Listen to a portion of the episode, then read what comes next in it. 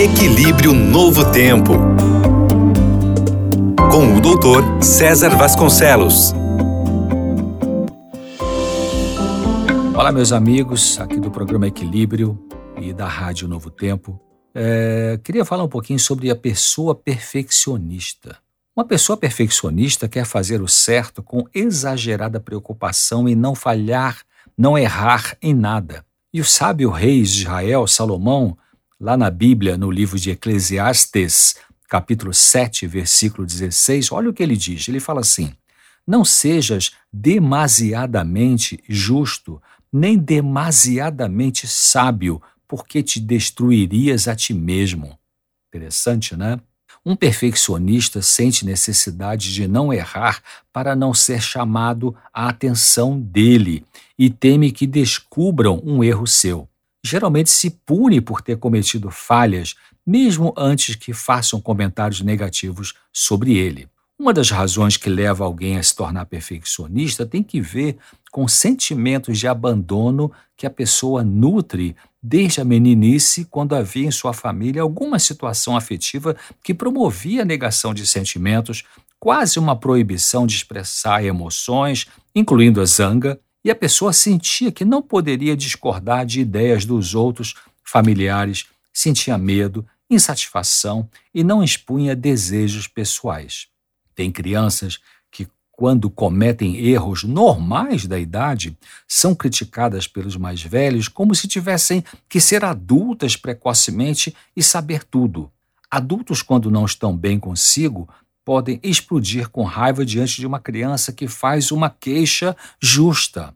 Mesmo quando uma criança faz uma travessura, a forma como os pais reagem com ela pode ser exagerada e até pior do que aquilo que a criança fez. Uma mulher disse assim: em criança, quando eu tinha feito algo incorreto, meu pai alcoólico não falava comigo durante vários dias. Ainda posso me lembrar de me sentir tensa, triste, sozinha, até que ele voltasse a se comunicar comigo, então tudo estaria bem outra vez. Eu me sentia, diz ela, como se estivesse sendo abandonada várias vezes. Não sabia que o pensamento e comportamento do alcoólico, comportamento nealcoólico de meu pai, não tinha nada a ver comigo. Então essa mulher, ela nutria uma culpa, culpa falsa. Ela sentia que era um erro dela o fato do pai ficar emburrado vários dias com ela, quando na verdade ele ficava assim por causa do alcoolismo e dificuldades de temperamento dele.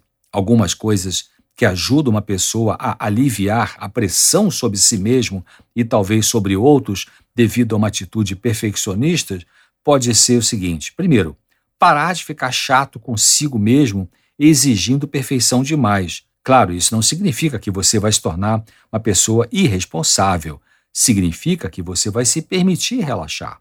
Uma segunda coisa, não precisa fazer dez coisas ao mesmo tempo para agradar a todo mundo. Terceiro, evite querer adivinhar o que vai poder agradar os outros. Né? Pare com essa mania. Quarto, acabe com as atitudes de agradar a todos o tempo todo, custe o que custar.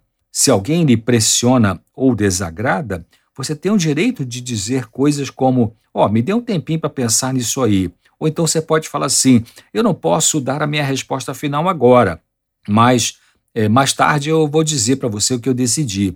Ou então você pode falar: ó, oh, eu não tenho certeza, ó, oh, eu não sei. Você tem direito de falar essas coisas em vez de ter que ter uma resposta pronta ali é, na hora. O quinto passo para aliviar a pressão de alguém que tem tendência a ser perfeccionista é não se preocupar em ter que explicar seus motivos para uma pessoa explosiva que não pensa com sensatez, que não consegue escutar o que você tem a dizer. Nós temos o direito de ser quem somos e temos a responsabilidade de procurar crescer no nosso ritmo em direção a ser uma pessoa melhor, claro, sem exageros perfeccionistas.